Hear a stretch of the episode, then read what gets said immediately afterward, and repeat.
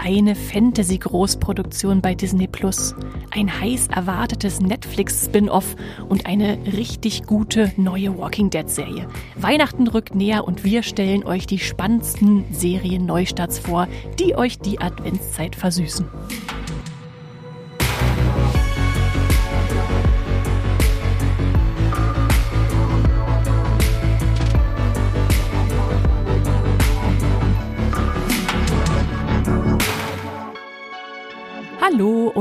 Herzlich willkommen im Streamgestöber.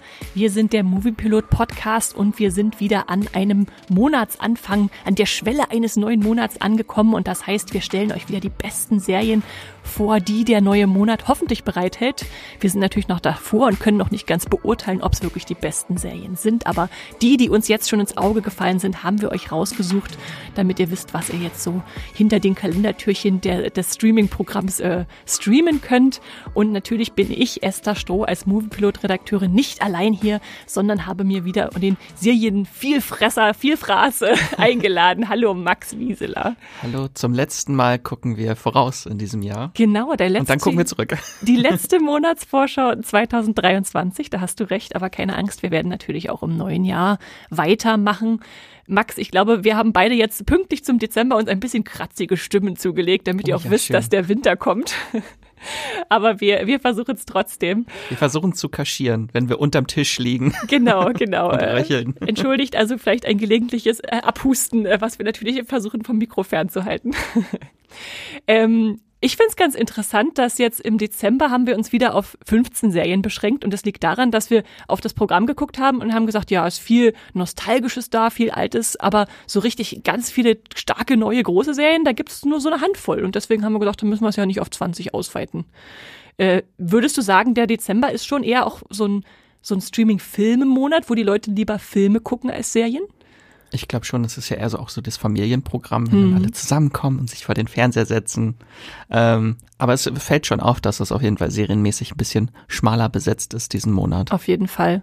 Aber deshalb haben wir uns dann auch gedacht, weil wir haben ja dann, in, wenn ihr diesen Podcast am Mittwoch hört, auch in zwei Tagen am Freitag noch den Streaming-Film-Vorschau-Podcast. Den haben wir diesmal sogar aufgestockt, weil es so spannende Projekte gibt. Also hört da auf jeden Fall mal rein, wenn ihr dann noch Inspiration nach den Serien braucht. Und bevor wir richtig losstarten, gibt's hier noch ein paar kurze Worte zu unserem Sponsor Magenta TV. Magenta TV ist unser Sponsoring-Partner. Das TV- und Streaming-Angebot der Telekom bündelt Fernsehen und Streaming auf einer Plattform. Magenta TV gibt's als App, zum Beispiel auf eurem Smart TV bei Apple TV, auf dem Fire TV Stick oder auch über die Premium TV Box Magenta TV One. Alles völlig unabhängig von eurem Internetanbieter. Magenta TV ist ein super praktischer Hub für Live-TV und Streamingdienste wie Netflix, Amazon Prime Video, Disney Plus, RTL Plus sowie die Magenta TV Megathek. Die ist kostenlos mit dabei und hier findet ihr eine riesige und einzigartige Auswahl an Filmen, Serien und Shows. Mit dabei sind viele brandneue internationale Serien oder Staffeln, die ihr nur bei Magenta TV seht. Zum Beispiel Black Snow, The Congregation, The Crash oder Godfather of Harlem. Wie ihr zu Magenta TV und der Megathek kommt und welche verschiedenen Angebote es gibt, das erfahrt ihr über den Link in den Shownotes dieser Podcast-Folge. Und jetzt weiterhin viel Spaß im Streamgestöber. So, Max, bevor wir uns dem Dezember zuwenden, heißt es natürlich immer einmal nochmal zurückschauen. Und da habe ich diesmal, weil es tatsächlich zu der Novembervorschau mehrere Mails und, und Kommentare gab, noch ein bisschen was von unseren Hörern und Hörerinnen mitgebracht. Zum Beispiel schrieb da Christian gleich, äh, nachdem er die Vorschau auf den November gehört hatte, äh, Hallo, hab gerade die Ausgabe gehört und war enttäuscht, dass ihr nicht über Santa Claus Staffel 2 geredet habt, die ja am 8.11. startet. Die wollte ich einfach empfehlen. Gruß, Christian. Und das könnt ihr natürlich genau wie Christian machen, einfach uns schreiben, was haben wir vergessen, was gehört eurer Meinung unbedingt dazu. Also danke für dieses Nachgereichte und das passt ja jetzt auch wieder zum, zum Dezember, dass man da was Weihnachtliches zu streamen hat. Äh, ich persönlich habe Santa Claus nicht gesehen, aber offenbar gefällt's Christian. Ich habe die Serie und die Filme nicht gesehen. Ja, siehst du, da sind wir beide, sind wir beide hinterher und dachten, das ist nicht so spannend, aber schön, jetzt haben wir es nochmal mit reingetragen. Das große Santa Claus-Franchise, was an uns vorbeigegangen ist. Ja, ja.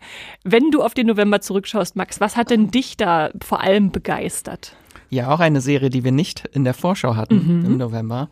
Ähm, aber also es ist die, glaube ich, die Netflix-Überraschung des Jahres gewesen. Äh, Also eine Überraschung wie damals Arcane bei Netflix. Okay, jetzt bin, machst du mich gespannt. Es ist äh, Blue Eye Samurai, eine Samurai-Animationsserie, ähm, die wurde kreiert von Ember Noizumi und äh, ihrem Ehemann äh, Michael Green. Den kennen Filmfans vielleicht eher. Das ist nämlich der Drehbuchautor von unter anderem äh, Blade Runner 2049, Logan oder auch der ähm, Hercule Poirot Trilogie von Kenneth Brenner. Da hat er die mhm. Drehbücher zugeschrieben. Und ganz kurz zur Story, die spielt im Japan des 17. Jahrhunderts zur Edo-Zeit, in dem ähm, keine weißen Menschen mehr geduldet sind im Land. Ähm, und die Heldin der Geschichte ist die halbweiße, halbjapanische Schwertmeisterin Mizu.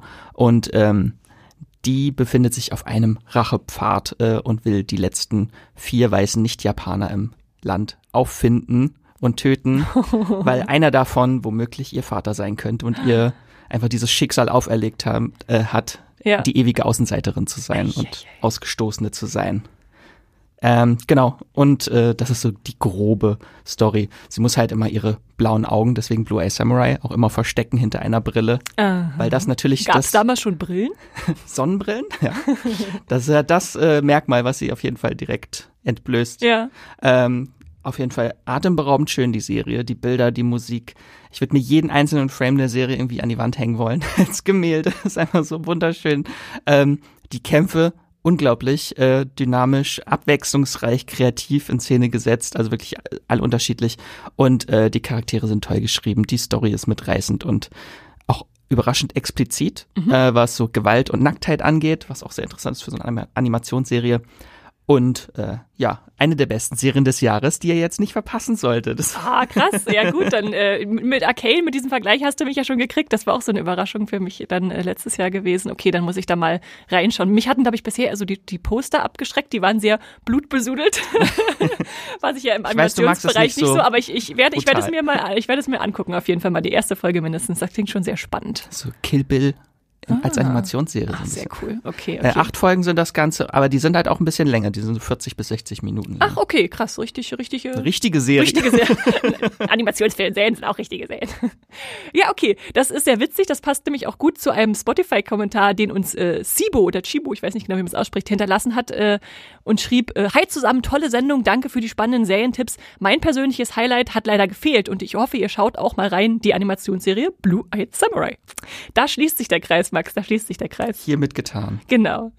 Äh, ich hingegen habe einen etwas, ich sag mal, Querschläger als meine liebste Serie letzten Monat mitgebracht.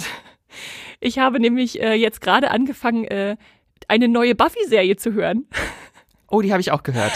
äh, es ist eine, also es ist eine Audioserie, aber es spielt halt im Buffy-Universum und nennt sich Slayers A Buffyverse Story. Und ich dachte mir, also weil es halt irgendwie so eine Art neue Staffel oder eine neue Serie ist, nehmen wir das auch mal mit rein, obwohl es eigentlich eine nicht zu sehende, sondern nur zu hörende äh, äh, Staffel ist. Nämlich bei Audible gibt's das seit Oktober schon.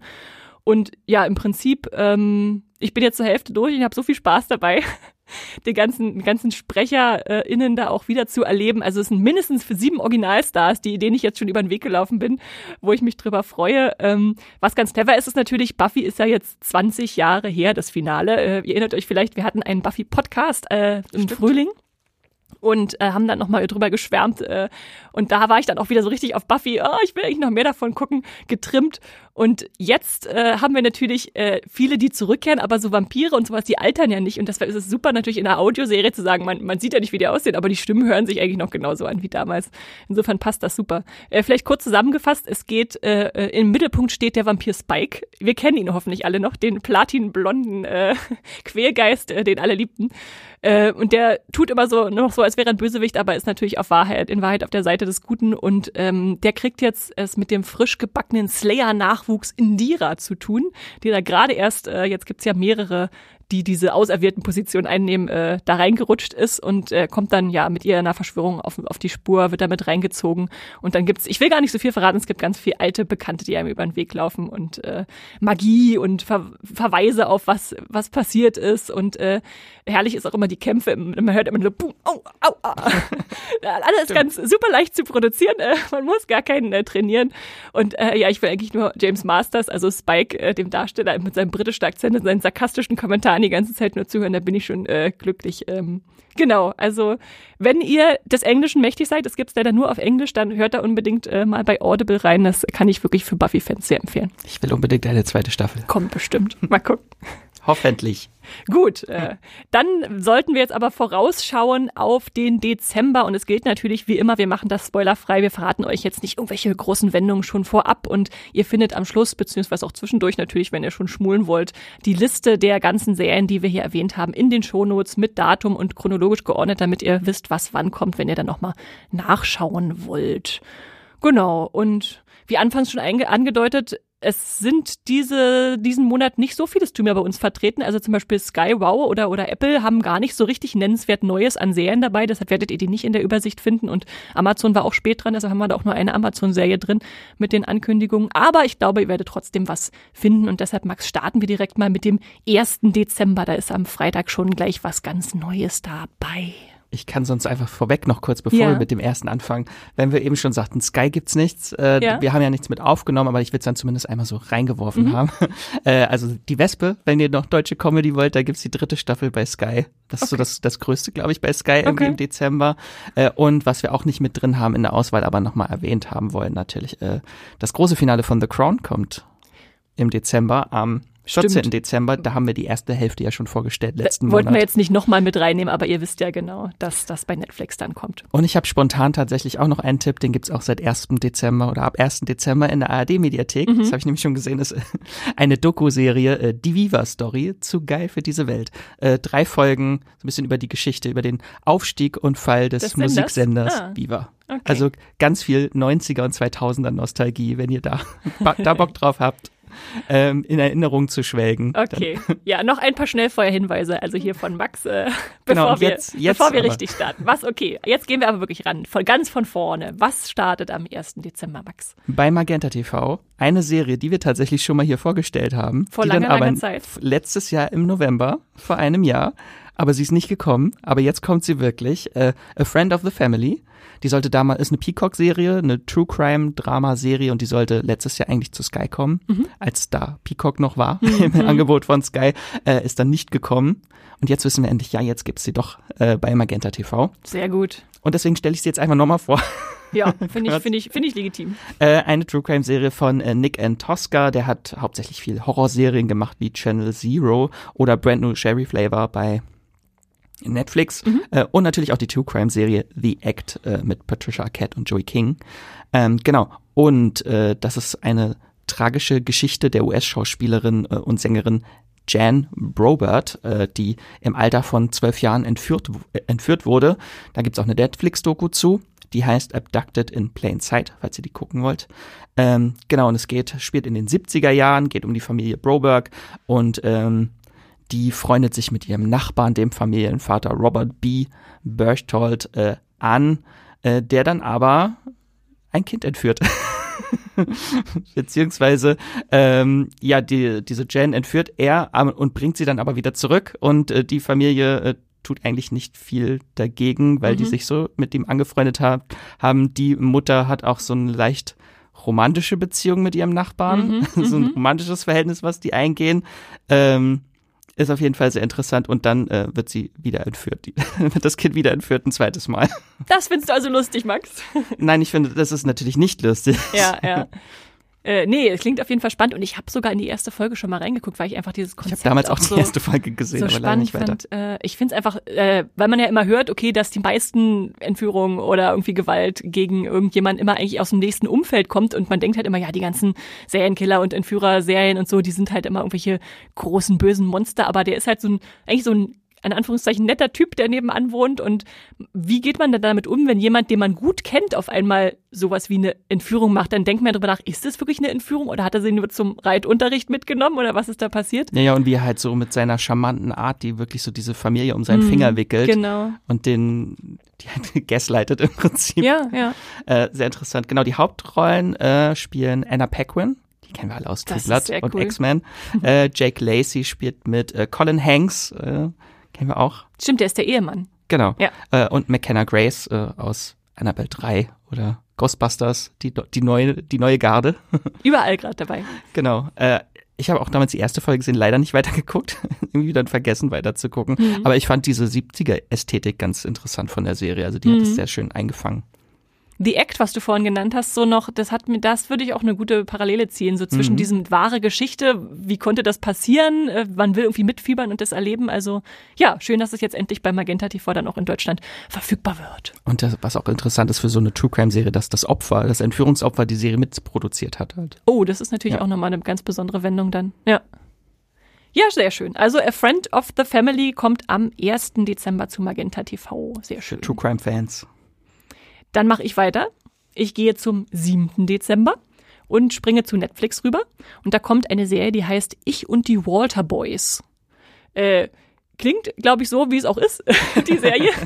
es ist ähm, eine romantische Serie, äh, Jugendserie, die auf einer Romanvorlage basiert von Ellie Novak, die 2012 erschien, sind zehn Folgen mit so ungefähr 50 Minuten Lauflänge, eine US-britische Koproduktion. Und es geht um die 16-jährige Jackie Howard, die ein ja, ich sag mal, recht privilegiertes Leben in New York City führt, aber dann verliert sie ihre Familie bei einem Unfall und deshalb kommt sie dann bei der Familie der besten Freundin der Mutter unter, die aber in Colorado lebt, also so in der wildesten Natur mit so einer Hütte, in schöner Landschaft und so. Äh, die übernimmt dann die Vormundschaft bei ihr und äh, da zieht sie dann mit de bei denen ein und äh, Jetzt darfst du mal raten, Max, wie viele Kinder diese, diese Familie schon hat, als sie da einzieht. Ein Dutzend. Ein Dutzend. Äh, ich habe tatsächlich widerstreitende Angaben gefunden. Manchmal heißt es zehn Kinder, manchmal heißt es zwölf. Äh, okay. Aber es sind auf jeden Fall sehr viele. Ich dachte, das äh, heißt einfach im Dutzend billiger oder so. Wahrscheinlich, wahrscheinlich. Und der, der Ehemann George ist dann natürlich auch noch mit dabei. Und es sind auch sehr viele Söhne vor allem, die da zu den Kindern gehören. Deshalb auch die Walter Boys im, im Titel. Ähm, oder wie die Klassenkameradin, ihre Klassenkameradin das dann formuliert im Trailer, fand ich auch ganz witzig. Äh, äh, Jackie ist gerade im Jungshimmel gelandet. Weil als Nicht-Verwandte quasi hat sie ja dann äh, reichlich Auswahl, wenn man so mal sagen möchte. Zwölf Love Interests. also es sei denn, es sind auch ein paar Mädchen dabei. Das werden wir dann erst rausfinden, wenn die, wenn die Serie dann äh, zu Netflix kommt. Und sie muss sich dann natürlich erstmal umstellen. Das Leben auf dem Land äh, ist jetzt nicht so, wie sie das kennt. Eigentlich wollte sie sich auf ihre College-Bewerbungen fokussieren. Die will nach Princeton und jetzt ist auf einmal Natur und Reiten angesagt. Und äh, besonders zwei Söhne, die zu ihrer neuen Familie gehören, haben es ihr dann angetan und verdrehen ihr den Kopf, nämlich äh, der ruhige belesende Alex und der geheimnisvolle, etwas düsterere Cole. Ähm, und der macht auch häufig Ärger. Und dann muss sie erstmal bei sich herausfinden, was will sie überhaupt vom Leben, äh, wie kann sie sich treu bleiben und trotzdem vielleicht die Liebe finden. Muss sie nicht auch noch ein bisschen trauern? Wahrscheinlich muss sie auch das äh, noch zwischendurch erledigen, Max. Und äh, der Cast, den finde ich auch ganz interessant. Ähm, die Mutter zum Beispiel von der, äh, die, die, die neue Mutter jetzt, zu der sie zieht, äh, wird gespielt von Sarah Rafferty, äh, die ich sehr, ist meine Lieblingsfigur gewesen in Suits, äh, der Anwaltsserie. Die hat da die Sekretärin Donna Paulson gespielt. Äh, da würde ich sie gerne mal sehr in einer neuen Rolle sehen, da bin ich gespannt. Ansonsten den Vater dieser, dieser Walter Boys äh, äh, spielt äh, Mark Blucas, den, weil wir gerade von Buffy gesprochen haben, der hat ja in Buffy Riley gespielt, äh, einen Buffy Love Interest, der war in Night and Day zu sehen. Ähm, genau. Die Serienschöpferin Melanie Hassell ist eher unbekannt, genauso wie die Jungstars, aber die kann man ja dann alle entdecken. Das ist immer ganz schön. Mich erinnert das so ein bisschen so vom Gefühl her, wie die Serie sich anfühlt, so an äh, The, The, Summer I Turned Pretty oder so. So ein bisschen viel gut, äh, aber vielleicht auch ein bisschen Tiefe mit reingebracht und äh, ich glaube, so als Romantikserie perfekt für die Weihnachtszeit. Garantiert total kitschig, aber sowas braucht man dann ja. wahrscheinlich auch in dieser Zeit, äh, zumindest manche von uns. Genau. Und von den Kissing Booth Produzenten. Das ist vielleicht auch noch ein Merkmal, was ein bisschen sagt, in welche Richtung es geht. Genau. Das sind, äh, das ist die Serie Ich und die Walter Boys. Am 7. Dezember kommt die zu Netflix mit allen Folgen. So, Max, dann springen wir zum 8. Dezember und sind schon wieder bei Magenta TV angekommen. Mhm. Die haben nämlich diesen Monat, oh, ein tolles Programm. Was hast du uns da mitgebracht? Das ist ganz und gar nicht romantisch, wie die Walter Boys. Es ist eine neue The Walking Dead Serie. Ja. Und zwar Daryl Dixon heißt sie. Ähm, das bisher beste The Walking Dead Spin-off überhaupt, mhm. meiner Meinung nach. Mhm. ähm, also wir erinnern uns zurück im November 2022. The Walking Dead ist nach elf Jahren, äh, nach elf Staffeln äh, geendet. Aber natürlich ist das Ende erst der Anfang für The Walking Dead. Äh, die Geschichten vieler Figuren werden halt in Spin-offs äh, fortgesetzt. Ähm, und hier geht es jetzt um Daryl Dixon, der sein eigenes Spin-off bekommt. Genau, worum geht's? Ähm, es beginnt eigentlich fast wie äh, auch The Walking Dead damals, vor 13 Jahren begann. Äh, damals erwachte Rick Grimes ja aus dem Koma in der Zombie-Apokalypse. Mhm. Und jetzt ist es Daryl, der zu Beginn das Bewusstsein erlangt äh, in einer für ihn neuen Welt. Ähm, er befindet sich äh, auf dem Wasser, an ein kleines Boot geseilt, äh, angespült an Land, muss er dann feststellen. Irgendwas stimmt hier nicht. Mhm. Überall sind Straßenschilder und da steht alles auf Französisch. Wie kann Was das ist sein? hier los? genau. Äh, Daryl ist in Frankreich gelandet. Wie und warum, das erfahren wir dann Stück für Stück im Verlauf der sechs Folgen. Ähm, also, was macht Daryl aber überhaupt, wenn er jetzt in Frankreich gelandet ist? Er sucht nach einem Weg, um wieder zurück nach Hause ins Commonwealth, in die USA zu gelangen. Und dabei verschlägt es ihn schließlich in ein Kloster wo er die Nonne Isabelle kennenlernt. Äh, Und die äh, wird gespielt von Clémence Puisy. Auch bekannt als Fleur de la Cour aus den Harry Potter Filmen. Ganz genau, die kennen viele. Ähm, und die äh, gehört einer religiösen Gruppierung namens äh, Union d'Espoir an. ähm, und äh, von dieser bekommt Daryl dann eine Mission aufgetragen. Sie hilft ihm, ähm, eine Hafenstadt zu erreichen, damit er wieder nach Hause kommt, aber im Gegenzug soll er den jungen Laurent, ein Junge, der auf wundersame Weise geboren wurde äh, und ähm, der zu einer Art Messias herangezogen werden soll, ähm, den soll er zu einem sicheren Ort namens äh, The Nest bringen. Klingt ein bisschen wie The Last of Us. Mhm, ein bisschen. Aber das ist ja nichts Schlechtes, Ist weil nichts war ja eine Schlechtes. tolle Serie. Ja, aber da hören die Ver Vergleiche eigentlich auch schon auf. Ähm, und etwas anderes bleibt ihm eigentlich auch nicht übrig, denn das Kloster wird natürlich bald angegriffen, wie es auch so ist in der Postapokalypse. Es wäre auch lustig, wenn sie einfach eine Klosterserie draus gemacht hätten. Es spielt einfach nur im Kloster, Daryl im Kloster. Ähm, genau, und mit den letzten Überlebenden muss sich dann Daryl auf die Reise in Richtung dieses Nests begeben. Ähm, und dabei trifft er dann auf andere französische Gemeinschaften und äh, darf sogar unterm Eiffelturm Zombies bekämpfen. Das, was wir eigentlich, das Einzige, was ich von dieser Serie sehen wollte, Daryl, Zombies unterm Eiffelturm, bitte. Das Obwohl ich mich man auch sehr über Saint-Malo freue oder über, über Mont Saint-Michel, diese, diese typische bekannte Insel da. Äh, Aber das ist ja schon ein Spoiler. die gibt's im Vorschau, der, im Vorspann ja, ich zu weiß, sehen, Max. Ich weiß. Wir sagen nicht, was das ist. genau, das Ganze sind äh, sechs Folgen, die, wie ich finde, uns die Welt von The Walking Dead zeigen, wie wir sie noch nie gesehen haben. Also halt auch mal jetzt außerhalb der USA. Ähm, Frankreich ist ein fantastischer Schauplatz, finde Mhm. ich, für diese Serie. Ähm, statt jetzt immer die, wir hatten sonst immer nur Wälder in Virginia, jetzt jahrelang bei The Walking Dead und jetzt haben wir unglaublich tolle Landschaften. Paris ist ein großes Highlight, weil die auch wirklich halt, es sieht nicht aus, als wäre das alles irgendwie in einer anderen Stadt gedreht worden Mhm. oder vor Greenscreen, sondern wirklich, du hast so eine haptische Stadt da. Jetzt hätten sie den Eiffelturm dahingestellt und alles äh, drumherum zerstört. genau, so sieht es aus. Ja. Ähm, auch selbst von den Zombies, äh, finde ich, macht die Serie auch vieles neu und zeigt uns die Untoten nicht mehr so lahmarschig wie früher, sondern noch gefährlicher. Äh, in Frankreich heißen die übrigens äh, Les Affamés, die Hungrigen. Ah ja. Genau. Äh, und ich finde, die Serie hat eine ganz tolle Atmosphäre. Sie hat sowas Mystisches an sich, finde ich. Also es ist wie so ein Nebel, der immer über dem Boden wabt. Ja, und dazu dann halt diese ganzen alten Gemäuer, ne? Man ist dann irgendwie doch in so einem, in so einer Welt, die halt schon viel mehr Geschichte hat als Amerika. Und das spürt man dann auch, wenn man dann irgendwie in Klosterruinen und so vorbeikommt. Ja. Hat das Ganze doch vielleicht irgendwas Übernatürliches? Kann man Zombies wegbeten? das, das wird man erfahren in dieser Serie. Ähm, und ich finde, aber muss man auch erst sagen, die Serie haut auch immer so unvermittelt oft völlig schräge Momente und witzige One-Liner raus. Ja. Und das hat mich, hat mich so gekriegt, die Serie dadurch. Also mein Lieblingszitat in der Serie ist von Daryl, Life's not fair, ask the fish. Also, also ohne Kontext jetzt einmal. Ja, ja. Es ist einfach total lustig, Ja. äh, was, da, was da manchmal so für One-Liner rausgehauen würde, äh, wird. Und natürlich gibt's auch einiges so an Culture Clash Comedy so ein bisschen. Wenn, wenn der Amerikaner da in Frankreich rumläuft und kein Wort Französisch der spricht. ignorante Ami, der dann sagt, halt die Klappe, ich verstehe dich nicht. So. Und es wird überraschend viel Französisch gesprochen. Ja, Mit ja. vielen Untertiteln. Aber ja, ihr hört es vielleicht schon raus, Max und ich sind schwer begeistert. Und äh, ich sage das auch als jemand, ich habe zwar alle Walking Dead-Serien gesehen, aber ich habe schon eine gewisse Walking Dead-Müdigkeit inzwischen in mir, wo ich so denke, will ich jetzt wirklich noch einen Spin-off anfangen? Und wenn ihr euch das bei Daryl Dixon fragt, äh, dann beantwortet diese Frage mit Ja, denn es lohnt sich wirklich sehr. Also man muss nicht alles gesehen haben von The Walking Dead. Nee. Die ist schon sehr eigenständig. Also da wird schon so eine eigene Story aufgebaut. ihr könnt im Prinzip auch jetzt, wenn ihr noch nie was mit Walking Dead äh, am Hut hattet, die Serie anfangen. Das stimmt. Das geht auch. Wenn ihr, Norman Reedus wird auf jeden Fall euer Herz wenn ihr gewinnen. sagt, ihr guckt keine amerikanischen Filme und Serien, aber europäische, dann seid ihr jetzt richtig. Genau. Und vielleicht noch ein kleiner Teaser für, The Walking, für die Walking Dead Fans da draußen. Ich habe jetzt sehr viel geschwärmt und ich Ja. könnte noch viel mehr schwärmen über die Serie und das werde ich wahrscheinlich auch tun.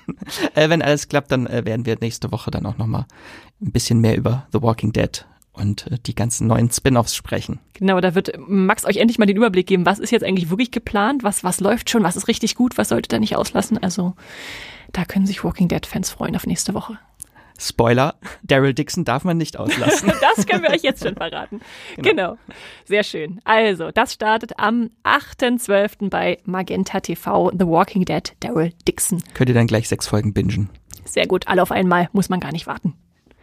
Dann springen wir weiter zum 11. Dezember. Da kommt etwas zu RTL Plus, worüber ich immer schmunzeln muss, wenn ich sehe. Das sind nämlich die neuen Geschichten vom Pumuckel. Hurra, hurra. Ja, bitte, bitte, bitte, genau. Jetzt danke, jetzt hast du mir wieder den Ohrwurm eingepflanzt. Immer wenn ich den Begriff Pumuckel höre, dann denke ich sofort an diesen Titelsong äh, und was ich alles gelernt habe damals, wie was sich reimt, es war. Das habe ich mir sehr zu Herzen genommen als Kind. Solche seltsamen Wahrheiten, die Pumuckel einem beigebracht hat. Ja, es geht natürlich um äh, Pumuckel, der 1962 äh, von Alice Kaut erfunden wurde, so als Kinderhörspielreihe, dann beim Bayerischen Rundfunk. Äh, Meister Eder und sein Pumuckel war ja eine sehr bekannte Serie in den 1980ern. Ich habe es dann auch als Kind bei meinen Großeltern häufig dann mal geguckt. Das lief dann einfach im Fernsehen immer und dann hat man natürlich das sich angesehen. Ähm, es gab Hörspielkassetten, ähm, genau. Es gab diesen Song, der hoch und runter gespielt wird. Ich glaube, ich hatte auch äh, die äh, zu Hause als, als Hörspiele. Genau, und es ist natürlich auch was Interessantes, eigentlich eine, eine Serie, die in Bayern angesiedelt ist, aber halt über die bayerischen Grenzen hinaus auch in Deutschland sehr bekannt ist, was ja nicht immer gegeben ist. Dann gab es einen Spielfilm 82, eine TV-Serie 82, äh, einen Spielfilm 1994 über den blauen Klabauter, äh, eine Sendung Pumuckel TV, die 1995 kam, eine Animationsserie Pumuckels Abenteuer 1999, Musicals. Max, äh, tatsächlich hättest du das gewusst, 2000 und 2018 gab es Pumuckel Musicals auf der Bühne zu sehen.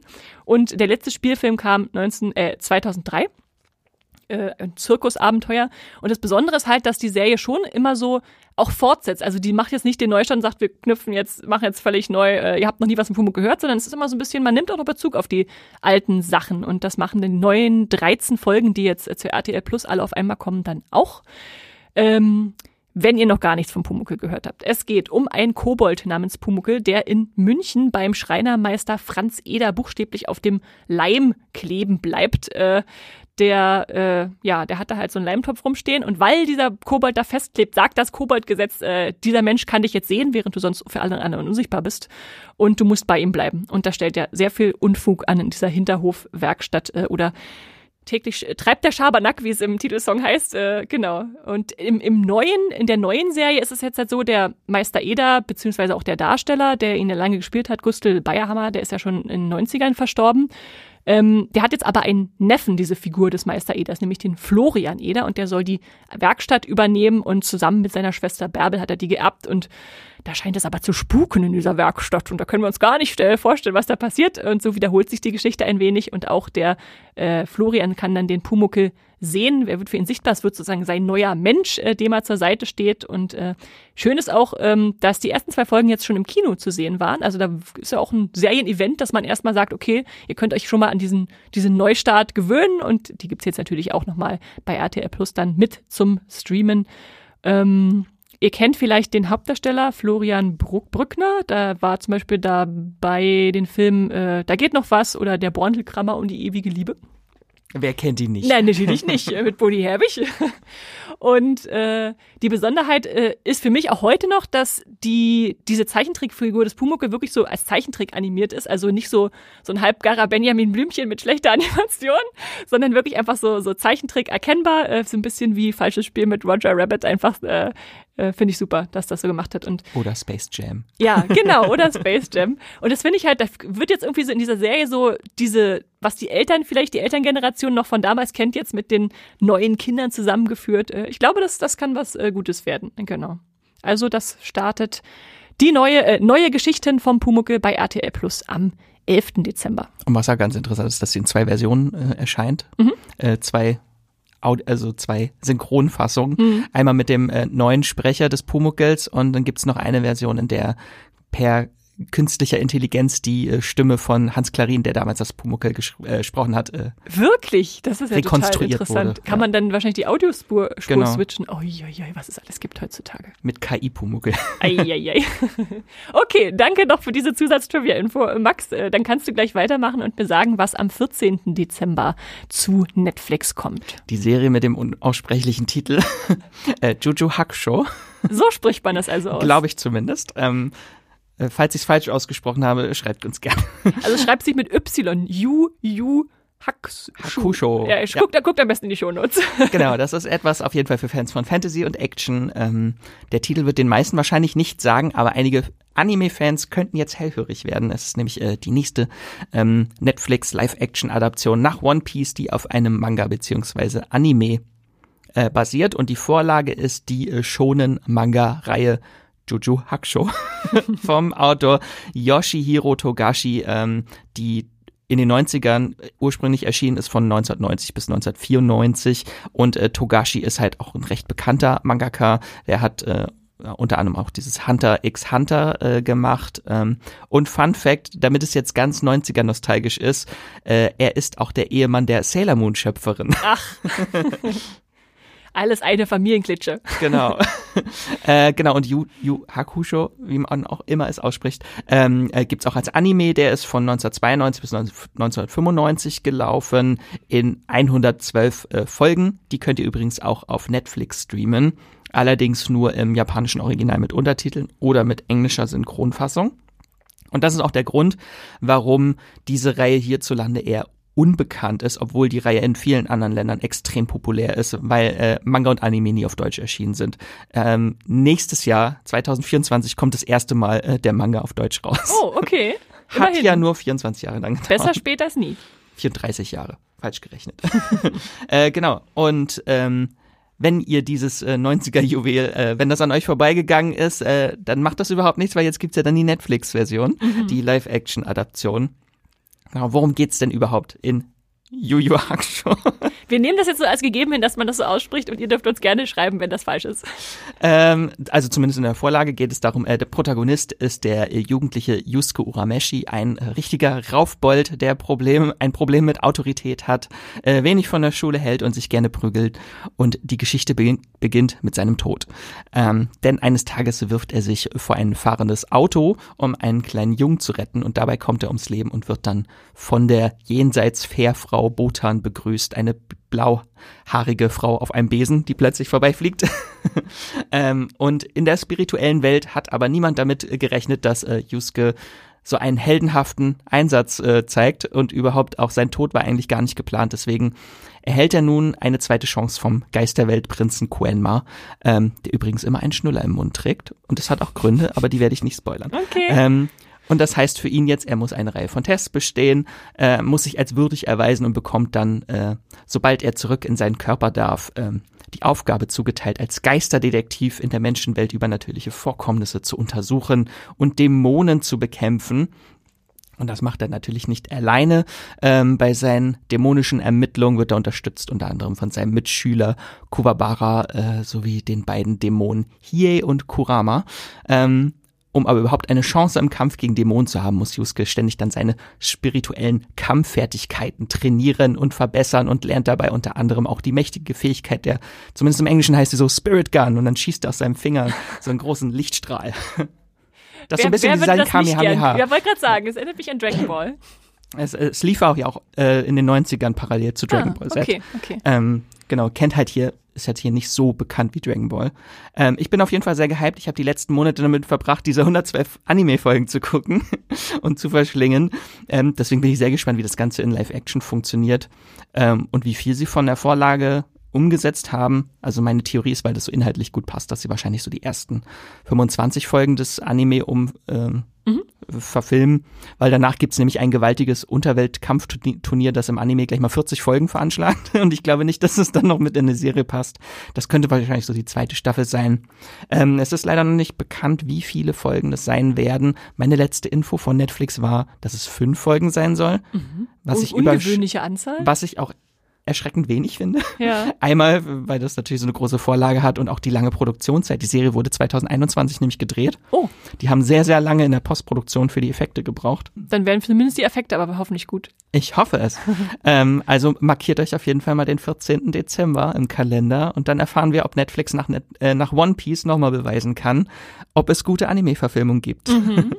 Das haben sie ja zumindest mit One Piece bewiesen, dass es möglich ist. Das ist jetzt der nächste. Sehr gut. Das startet am 14. Dezember, sagst du. Ganz genau. Sehr gut. Dann äh, schaue ich da bestimmt auch mal rein. Fantasy, da bin ich ja noch. Hoffentlich dabei. wird es besser als Dragon Ball Evolution. Also ich glaube, unter Dragon Ball Evolution, das ist schon schwer, da runterzukommen. Gut, und One dann. Piece ist die neue Messlatte. Ja, ja.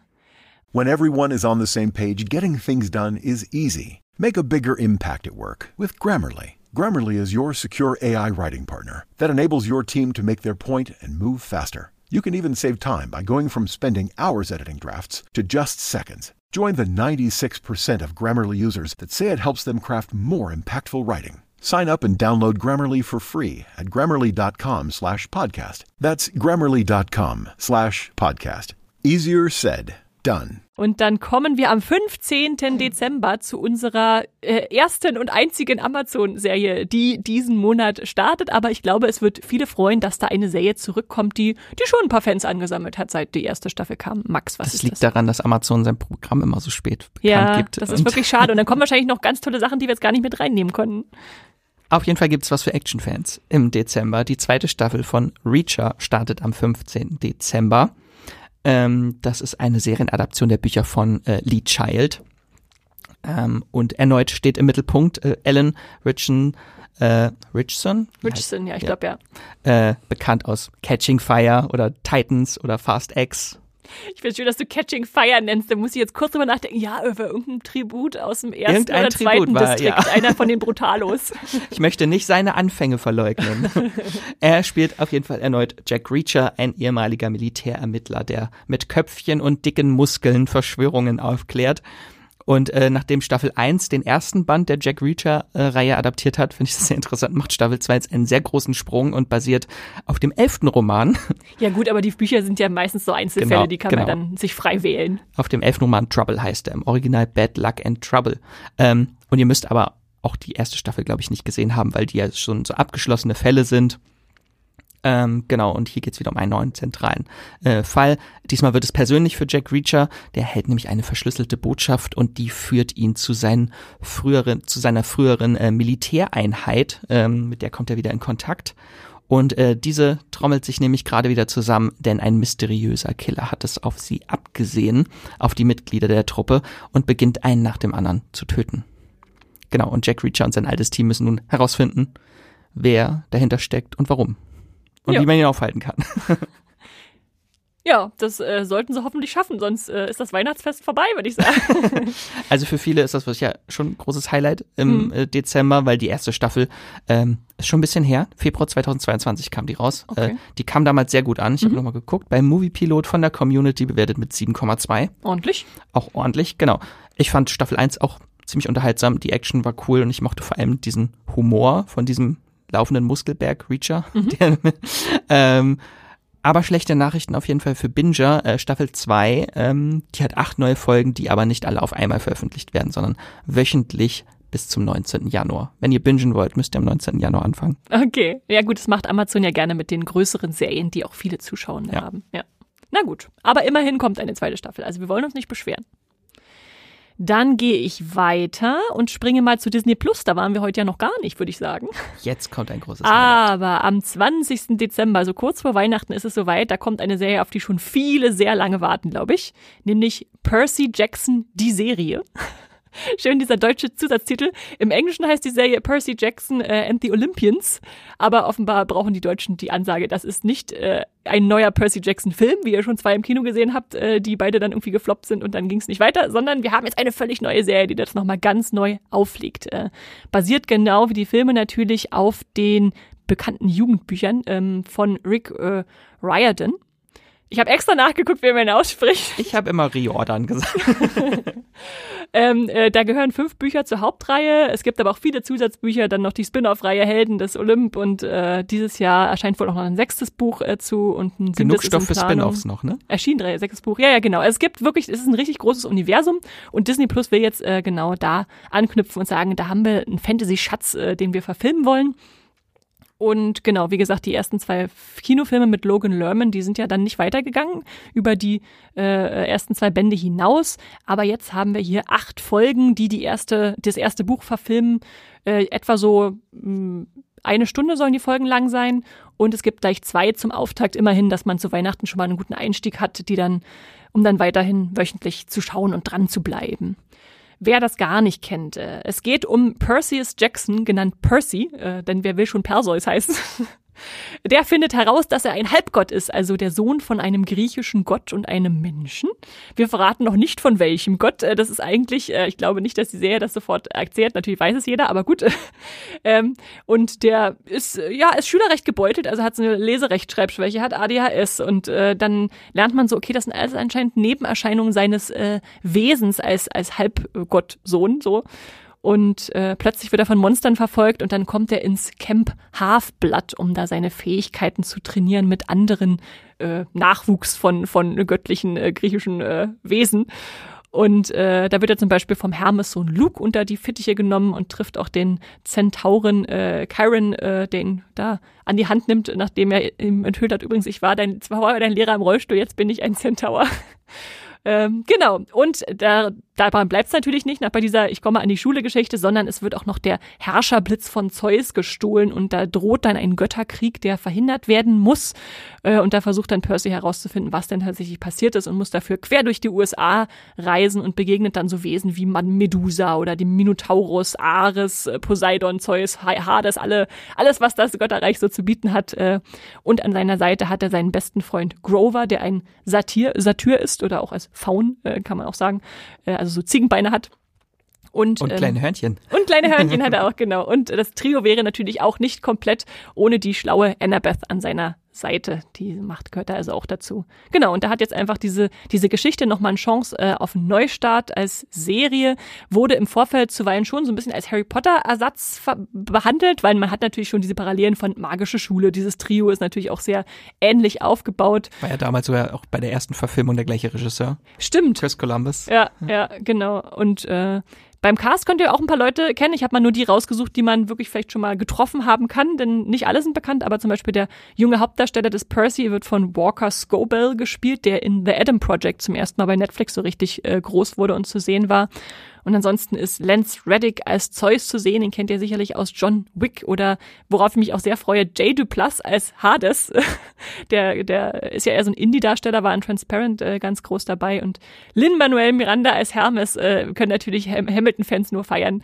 Insofern, ja, ich, ich bin sehr gespannt, was uns da erwartet, dass diese griechische Mythologie wieder jetzt in die Moderne gebracht wird äh, als Fantasy-Serie. Max. Guckst du dir an oder guckst du dir nicht an? Ja, sehr gespannt. Ich hoffe ja, dass es mehr Staffeln gibt, weil wir dann ja, ja jetzt nochmal von vorne Problem. anfangen müssen. Deswegen äh, hoffe ich, dass es mehr gibt. Bin ich äh, ja sehr gespannt. Damals auch die Hörbücher gehört alle. Ja. Das ist von den ersten fünf Bänden. Ja. Ja. ja.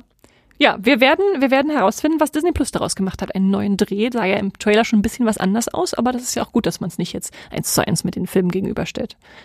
Gut, dann gehe ich weiter zum, ich bleibe beim 20. Dezember, aber gehe von Disney Plus zur ARD-Mediathek. Äh, da gibt's dann mal wieder was gratis hier zu streamen, und zwar die Serie Davos 1917. Äh, das ist eine deutsche Produktion, Zusammenarbeit aber mit ARD und SRF und spielt im Ersten Weltkrieg im titelgebenden Kurort Davos in den Schweizer Alpen. Deshalb ist es auch ein Schweizer hier Sender mit dran geknüpft. Und es geht um die junge Krankenschwester Johanna Gabatula. Äh, die kehrt von der Front in den Heimaturlaub zurück. Ihre Familie betreibt nämlich das Kurhaus Kronwald da in diesem Ort. Und da wird sie dann so ein bisschen in Spionageangelegenheiten verwickelt, obwohl die Schweiz natürlich neutral ist im Ersten Weltkrieg äh, 1917 und die dann eigentlich schon eine Art so Oase mitten in Europa bietet. Also sie könnte da eigentlich hingehen und sich ausruhen, aber natürlich äh, passieren da auch hinter der Grenze noch Dinge, die da im Europa wichtig sind.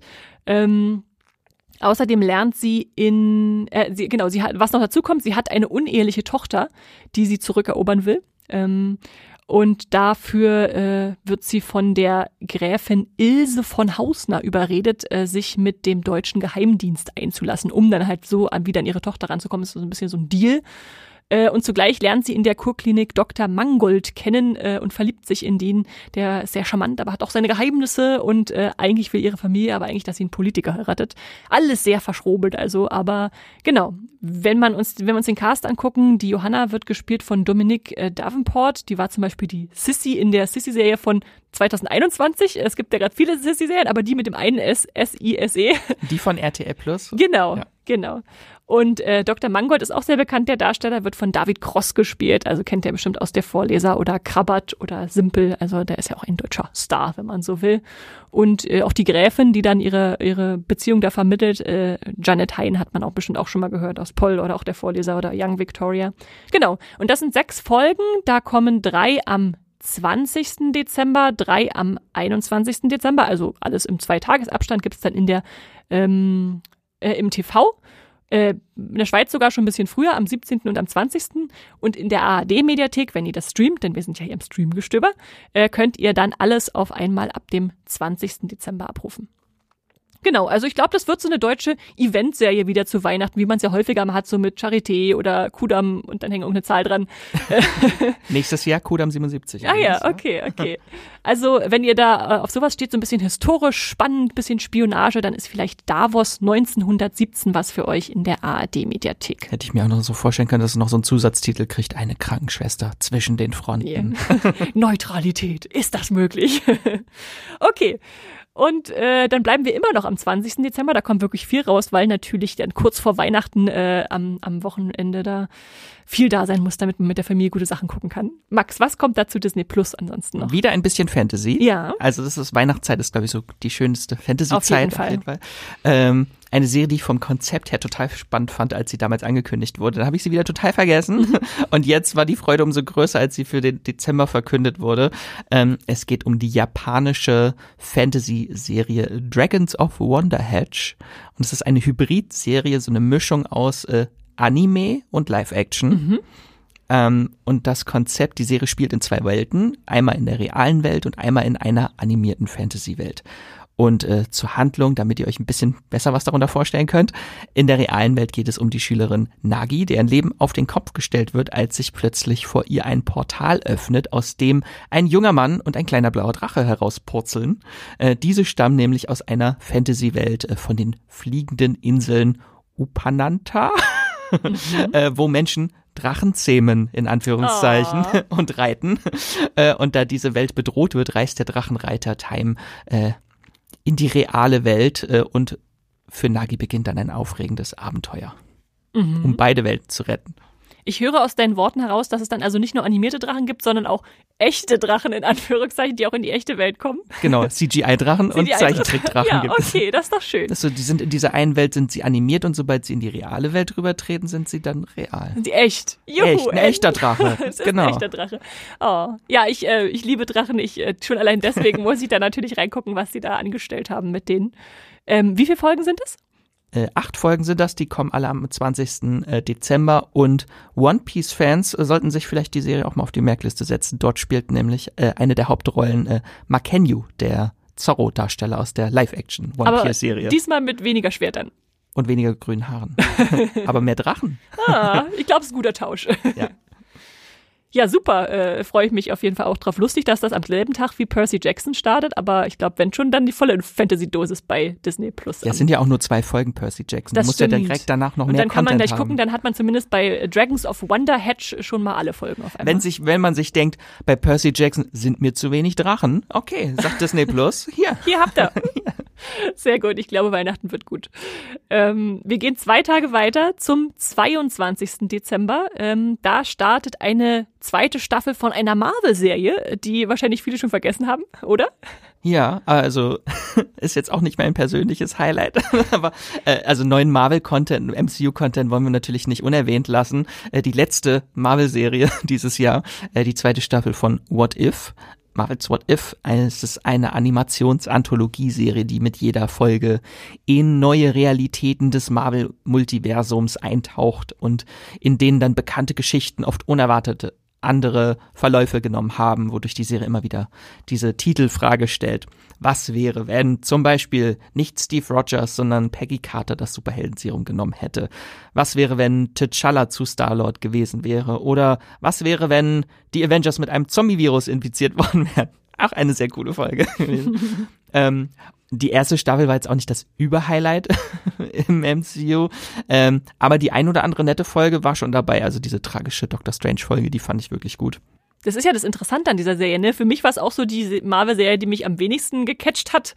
Äh, und trotzdem werde ich mir die zweite Staffel ansehen, weil ich weiß, da werden vielleicht schon wieder irgendwelche Spuren gelegt. Das war ja bei der, ersten Staffel auch so, dass man auf einmal dachte, oh, diese Doctor Strange-Verwandlung, die habe ich doch schon mal in äh, What If Staffel 1 gesehen. Mhm. Also das ist vielleicht, und gerade weil es auch kurze, relativ kurze Folgen wahrscheinlich wieder sind, mal gucken. Ähm, bin ich gespannt, wie sie jetzt damit umgehen, ob sie vielleicht die Kritik gehört haben zur ersten Staffel und darauf reagiert haben. Und vor allem, jetzt haben wir eine zweite Staffel, werden es wieder ganz eigenständige Folgen, die sagen, What If, also was wäre passiert, wenn?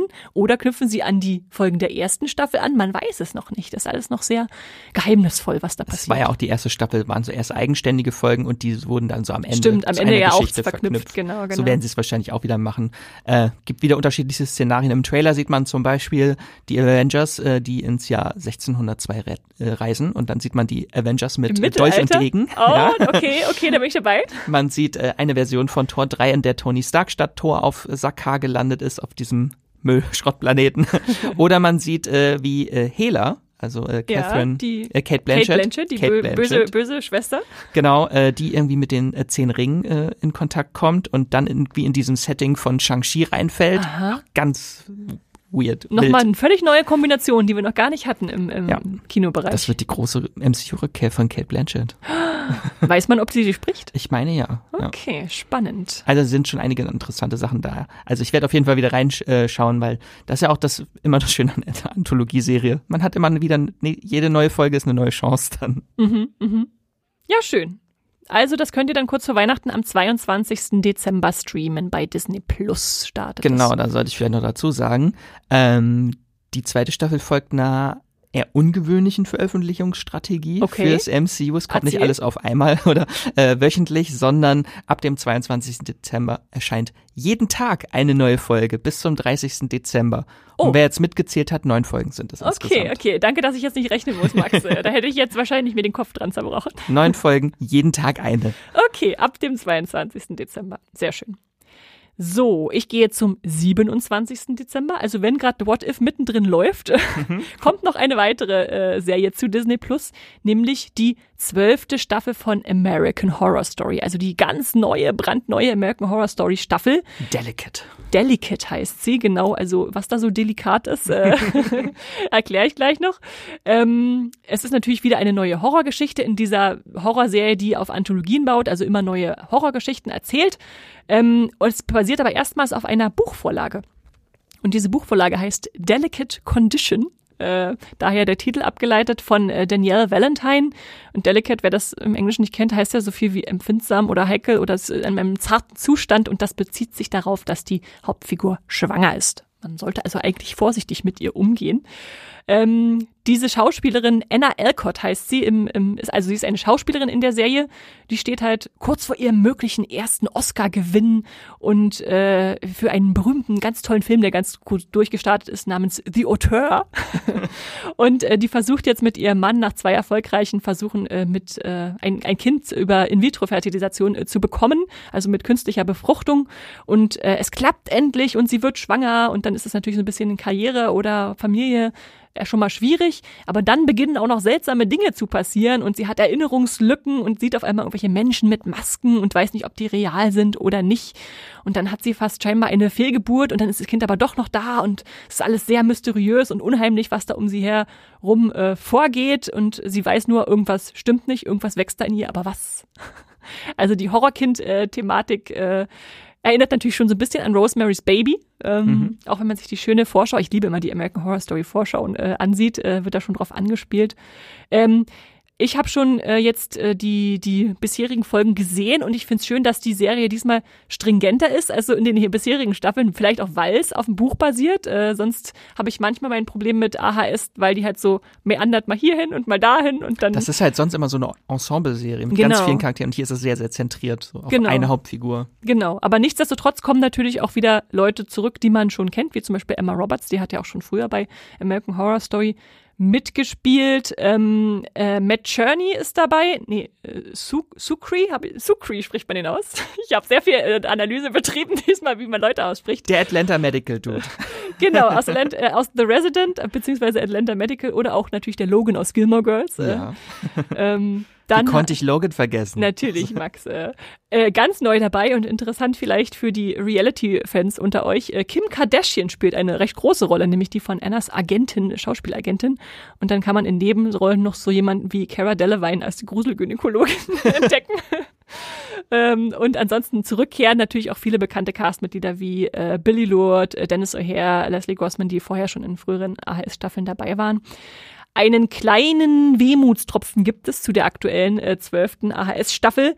Es sind erstmal nur fünf Folgen, die wir kriegen.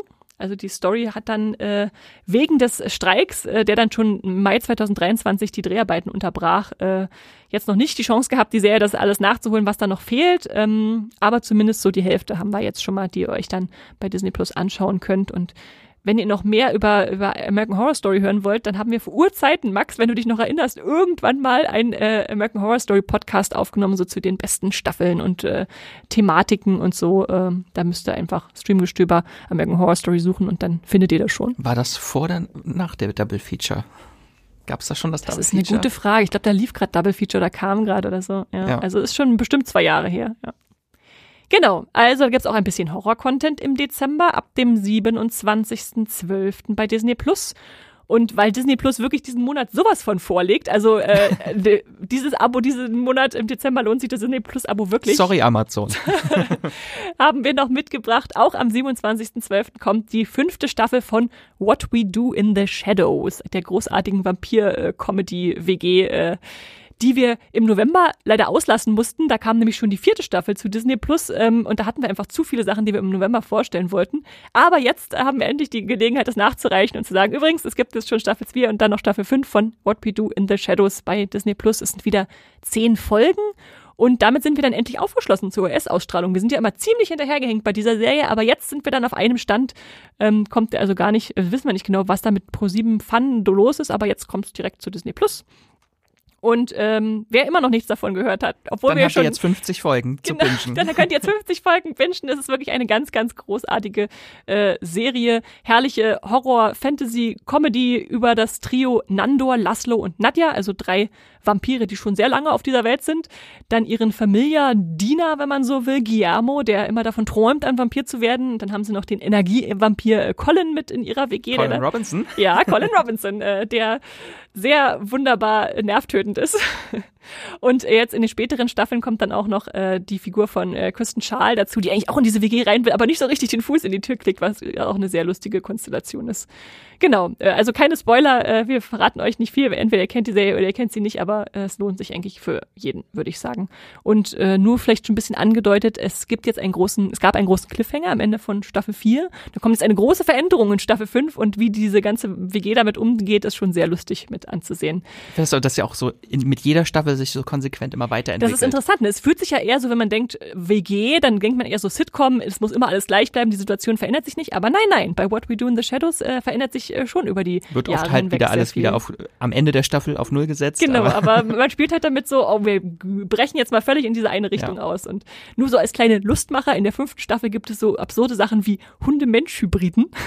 Oh ja. Die, die sehen wirklich großartig aus. Äh, dann trifft Colin eine Energievampirin, eigentlich mal ein weibliches Gegenstück zu ihm. Äh, und außerdem ähm, ja, äh, mehr, mehr sage ich einfach nicht. Ihr müsst einfach rausfinden, wie lustig das ist. Äh, von alleine basiert natürlich, äh, nochmal vielleicht gesagt an der Stelle, auf dem Spielfilm Fünf-Zimmer-Küche Sarg, What We Do in the Shadows, äh, damals von Taika Waititi, der auch hier mitproduziert hat, ähm, der so herrlich Vampir-Klischees auf die Schippe nimmt und gleichzeitig liebt, also, äh, äh, bedient. Also ja, ein fantastisch spielfreudiger Cast. Was will man mehr? ist ja schon ein ganzes Franchise. Es gibt den Film, es gibt die Serie, es gibt noch die Spin-off-Serie. Wellington Paranormal, Genau. ja, bei, bei Wow ist die. Die wollte ich, Ja. habe ich immer noch, die habe ich in meiner Merkliste aber immer noch nicht geguckt, aber die kommt jetzt nächstes. Staffeln. Okay. Ja. Viel zu gucken. Ja, es gibt viel zu gucken, genau. Äh, aber wir gehen jetzt trotzdem weiter, Max, äh, zum 28. Dezember. Was kommt denn da zu Netflix? Oh, da freue ich mich schon sehr, sehr drauf auf die Serie. Es ist eine zuckersüße Stop-Motion-Serie mit Pokémon. Oh mein Gott. Neue Pokémon-Serie. Genau, die Pokémon Concierge heißt die Serie.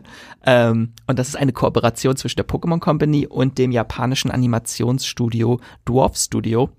Und äh, das hat schon für Netflix diese äh, Stop-Motion-Serien äh, Rilakuma und Kaoru und Rilakumas äh, Abenteuer im Vergnügungspark produziert. Und die waren auch einfach so zuckersüß. Ganz, ganz äh, toll. Ähm, aber worum geht's denn überhaupt in die Pokémon Concierge? Wie der Titel schon sagt, geht es um eine Pokémon Concierge. Genauer gesagt um eine Frau namens Haru, die auf einer idyllischen Insel in einem Resort arbeitet, in dem Pokémon und ihre Trainer entspannen können. Immerhin sind diese ja auch äh, von müssen von ihren aufregenden Kämpfen und Abenteuern auch mal so ein bisschen etwas äh, Erholung brauchen. Ähm, genau. Und äh, Harus Aufgabe ist es, sich liebevoll um die Pokémon zu kümmern. Da diese aber nicht sprechen können, zumindest die meisten nicht, ähm, muss sie irgendwie dann herausfinden, was diese wirklich mögen und möchten. Und ich bin schon seit dem Trailer komplett verliebt in die Serie. Es ist so Cuteness Overlord, diese Serie. Diese ganz vielen tollen, detailverliebten, in liebevoller Handarbeit gefertigten Sets und diese flauschigen Pil äh, Filz-Pokémon, wie so Fil Filzfiguren. Also Ähm, stellt euch das so flauschig wie das Pokémon in der Realverfilmung vor, wie, wie, wie Pikachu da. Aber jetzt halt als Computeranimationsserie. Also nicht Zeichentrick, sondern ist ja computeranimiert, ne? Nee, ist das Stop Motion. Ach, ist sogar Stop Motion. Genau, Ach, richtig okay. Stop Motion. Das ist natürlich jetzt Filzfiguren. Oi, echte. oi, oi, ja, oi. ja, ja, ja. Also oder ich kann euch natürlich auch diese Rilakuma-Serie noch empfehlen. Die ist natürlich auch ganz toll, auch mit diesem kleinen Filzbärchen, äh, ganz süß. Ähm, und weil das halt so extrem aufwendig ist, diese Serie, gibt es auch nur vier Folgen. Ah. Aber na gut, aber so kurz vorm Jahresende, da kann man das dann nochmal gut einschieben, das ist schön. Äh, Concierge ist ja sowas wie eine Empfangsdame, aber sie macht dann offenbar mehr als nur am Empfang zu sitzen und die Leute zu Sich äh, um die ganzen Be um Belange die der Gäste, die zu Bedürfnisse. kümmern. Okay, genau. okay. Ja, klingt, klingt süß, äh, ideale zwischen Silvester, vor Silvester Unterhaltung. Und Sehr wenn ihr mit Chicken Run dann irgendwie Knet, Knet Stop Motion hattet, habt ihr jetzt flauschige Stop Motion. Flausch, Flauschmotion. Flauschmotion, ja. Okay, sehr schön. Das ist also bei Netflix am 28. Und dann haut Netflix gleich noch am 29. Dezember noch was raus, äh, nämlich ein lang erwartetes Spin-off zu Haus des Geldes äh, namens Berlin. Damit das auch ja nicht in irgendein, auf irgendeine Jahresendliste Das kommt. war auch meine Überlegung. Das hat keine Chance, irgendwo aufzutauchen, aber vielleicht freuen sich Leute zu Silvester drüber. Äh, genau, es ist keine Serie über eine deutsche Hauptstadt, wie ihr natürlich wisst. Berlin ist ein, äh, hoffentlich wisst, ein, ein Charakter in Haus des Geldes, äh, der eigentlich Andres de Fonoyosa heißt. Und ähm, das ist dann seine Prequel-Geschichte, die hier erzählt wird. Also der war ja schon länger Einbrecher und Dieb und Juwelenräuber. Und äh, da hat er jetzt eine andere Crew, die er um sich sammelt. Der ist da zwar auch schon der Bruder des Professors, aber äh, jetzt einfach noch, äh, ja, der Fanliebling kriegt jetzt seine eigene Serie. Der ist natürlich nicht der beste Mensch, aber schon immer so ein bisschen abgedreht, was ja auch ihn seinen Status ausgemacht hat, dass er so ambivalent beliebt war. Und äh, ja, nach der letzten Haus des Geldes Staffel, da hatten wir ja schon so ein bisschen, dass äh, in seine Vergangenheit eingetaucht wurde. Es wirkte schon wie ein Spin-off, was so So eingefügt, vorbereitet, eingefügt ne? wurde. Genau, genau. Haben wir jetzt also eine ganze Serie, ein völlig neuer Heist. Es geht um einen Juwelenraub und dafür sammelt er ein, hat er ein neues Team um sich, nämlich die Elektrospezialistin äh, Kila, den Professor, nicht den Professor, sondern einen Professor, äh, Damian, äh, den, Royal, äh, den loyalen äh, Roy und, und Bruce als Mann fürs Grobe und dann noch eine instabile Räuberin namens Cameron und dann ja, ohne, ohne Tokio, die da so ihre, ihre Wahnsinn dazwischen schleudert, äh, würde es dann wahrscheinlich auch da nicht funktionieren. Haben wir jetzt also hier eine ähnliche Dame, die so aufgebaut ist und äh, gedreht wurde in Paris, äh, in Madrid, aber vor allem in Paris. Nicht in Berlin. Also Frankreich ist gerade beliebt, nicht nur bei Daryl Dixon, sondern Ja. auch bei Haus des Geldes. Da können sie dann auch noch mal ein paar äh, ja, Juwelen abstauben. Und ich hoffe so ein bisschen auf die Rettung des Franchises nach dem äh, Korea Remake von Haus des Welches Geldes. Korea-Remake? Das, das haben wir, okay, das existiert ja nicht, das haben wir vergessen, ne? Okay. ich weiß nicht, wovon du redest. Genau, das ist also Berlin. Ich freue mich drauf, mal wieder eine richtige Heist-Serie mit Figuren, die man, oder zumindest einer Figur, die man schon mag. Ich bin auf jeden Fall dabei am 29. Dezember. Unbedingt. Und dann haben wir noch eine Serie mitgebracht, die hat also im Dezember noch kein so richtiges Startdatum, aber da kam die erste Staffel schon eigentlich im November kurzfristig, dass wir die gar nicht mit reinnehmen konnten bei Paramount Plus. Und deswegen haben wir jetzt ideal die Chance genutzt zu sagen, die erste Serie ist schon da, ihr könnt sie schon angucken und die anderen drei Ser äh, Staffeln, die dann noch dazugekommen sind, äh, die kommen dann im Laufe des Dezembers. Also man kann jetzt schon mal testen, ob es was für einen ist oder nicht. Und ich rede natürlich von Nathan for You. Und ich glaube, was das ist, stellt am besten mal Jenny vor, denn die ist ein riesiger Fan von Nathan for You. Hallo ihr beiden. Ich habe heute wieder einen Comedy-Tipp für den Dezember und zwar geht es um Nathan for You.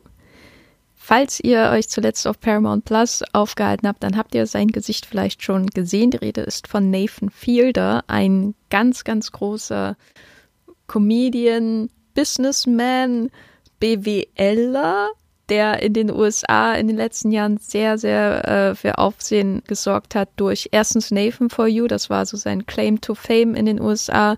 Und dann kam The Rehearsal, da habt ihr vielleicht schon hier im Podcast von gehört, äh, bei HBO eine extrem gefeierte Serie. Und jetzt kommt gerade The Curse mit Emma Stone und Nathan Fielder bei Paramount Plus. Und zurück zu den Anfängen, Nathan for You. Es geht um den BWLer Nathan Fielder, ein Kanadier, der ähm, etwas awkward ist, würde ich sagen, ähm, nicht so gut mit Menschen kann und die Idee hat, Geschäften, Firmen, Einzelunternehmern, die Probleme haben, äh, mit seinen genialen Ideen auf die Füße zu helfen. Das Problem ist, dass Nathan sehr, sehr genaue Pläne hat, die viel, viel zu komplex sind, dass irgendein normaler Mensch sie nachvollziehen kann. Das sorgt aber natürlich auch für sehr viel Unterhaltung.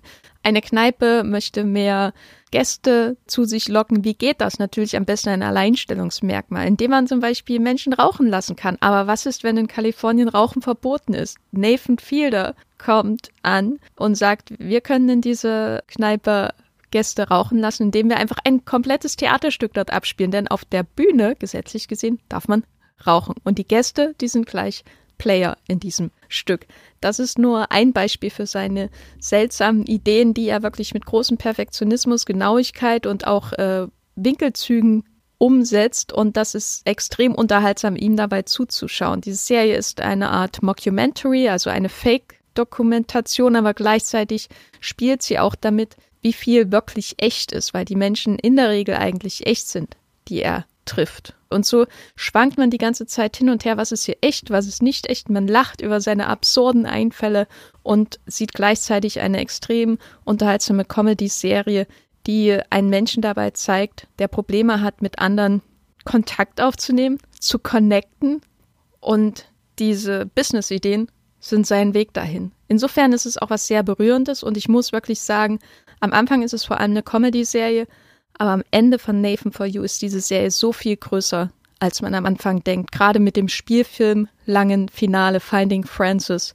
Eine der besten Episoden, die ich wirklich jemals irgendwie von Fernsehen an sich gesehen habe. Vier Staffeln Nathan for You stehen im Verlauf des Dezembers komplett bei Paramount Plus bereit. Lasst euch das nicht entgehen. Wenn ihr Comedy mögt, gebt Nathan Fielder eine Chance. Dieser Mann ist genial und verstörend. Ja, danke dafür, Jenny. Ähm, das ist äh, auf jeden Fall wieder sehr abseitige Unterhaltung. Ich bin immer erstaunt, wenn ich äh, The Rehearsal oder The Curse äh, jetzt gerade, es läuft ja aktuell, mhm. äh, gucke, wie, wie sehr mich das verstört, alles, was da passiert und ich trotzdem dranbleiben muss, weil, weil ich wissen will, was, was passiert da gerade. Und dann kannst du jetzt nochmal seine Anfänge an dir ansehen. Genau, wo das, wo das herkommt alles, sein, sein, sein sehr abseitige Unterhaltung. Ja, ja. Sehr schön. Genau, das ist also Nathan for You im Laufe des Dezembers, dann noch Staffel 2, 3 und Hat 4. auch nur zehn Jahre gedauert, bis es jetzt mal in Deutschland zu sehen ist. Das ist komisch, ne? Aber ja. immerhin jetzt bei Paramount Plus, das ist doch schön. Können wir es dann auf die Jahresendlisten packen, wenn es erstmals in Deutschland? Kannst du machen, Max, kannst du machen. 2013, das große Highlight dieses Jahr. Okay, und damit sind wir durch, äh, haben euch alles vorgestellt, was ihr so wissen solltet zu Serien im Dezember. Wir freuen uns natürlich immer, wenn ihr uns schön schreibt, was euch gefallen hat, was ihr äh, feiert oder auch nicht feiert. Gilt ja genauso. Schickt uns Sprachnachrichten, schickt uns Botschaften an podcast.moviepilot.de per Mail. Und da haben wir auch äh, im letzten Wochen viel nettes Feedback bekommen, zum Beispiel zu den Netflix Highlights 2024, die wir euch ja schon mal vorgestellt haben. Da schrieb äh, Frank Debben, vielen Dank für die spannenden Tipps, werde ich einige zu 100% testen und endlich mal streamen. Äh, dann schrieb er noch äh, zu Elliot Page, Geschlechtsangleichung, nicht Umwandlung. Weiter so, ihr seid klasse. Das geht ist auf meinem Mist gewachsen. Ich habe mich versprochen. Danke für die, für die Berichtigung natürlich, äh, Frank. Das ist äh, Geschlechtsangleichung, sehr richtig. Und äh, Susi schrieb zu den Netflix-Highlights einfach nur Danke. Was auch schön ist. Einfach mal so ein Wort, das denkt, ach ja, hat jemand gesehen, hat jemand gehört und sich drüber gefreut. Bitte. Genau. Und zu den fünf größten Streaming-Anbietern, die wir euch letzte Woche vorgestellt haben, so mit Preisen im Vergleich, mhm. was lohnt sich, was lohnt sich nicht, äh, haben wir auch ein bisschen Spotify-Feedback bekommen. Da schrieb zum Beispiel äh, Kip Dotter top Ausrufezeichen. Auch so eine schöne ein, ein Wort äh, Sache. Und außerdem schrieb uns Henry Defense, ähm, Gute Übersicht, aber leider nur die halbe Streaming-Welt, wobei gerade die kleineren Anbieter und vielleicht Kombinationen interessant sind. Unbedingt eine Fortsetzung bringen, bitte, bitte. Finde ich eine schöne Idee. Also gerade so als Ergänzung jetzt noch zu den großen Streamingdiensten, was kann man noch an den kleinen, sowas wie Apple und sowas war ja zum Beispiel gar nicht drin. Äh, ja, nehmen, schreiben wir uns mal auf den Zettel. Danke für den Hinweis, Henry. Und ja, ansonsten folgt uns natürlich gern bei Streamgestöber auf Twitter, auf Moviepilot, auf, auf Instagram, auf, ja. ach, auf X, ja, natürlich. Abonniert uns, ihr wisst, wo ihr uns äh, findet. Max, wo kann man dich lesen? Auf X oder auf Instagram. Hauptsächlich lesen kann man mich bei Moviepilot, da findet ihr meine Artikel einfach mal Max Wieseler eingeben oder Wieselmax. Genau. Und Viele Serienartikel. Da gibt's ganz viel zu sehen. Also da verpasst ihr dann nichts mehr. Auch die Übersichten von den 100 Serien, die im Dezember starten, wenn ihr wirklich die ganze Auswahl wollt, äh, genau. äh, findet ihr dann da zu lesen. Genau. Und mich gibt's genauso bei X, äh, Instagram und Moviepilot als Esther Stroh oder Strawstar. Und dann hoffen wir, ihr habt jetzt was Schönes für den Dezember gefunden, was ihr euch vormerken könnt, worauf ihr euch freut. Und wir sagen einen schönen Advent und streamt was Schönes. Tschüss.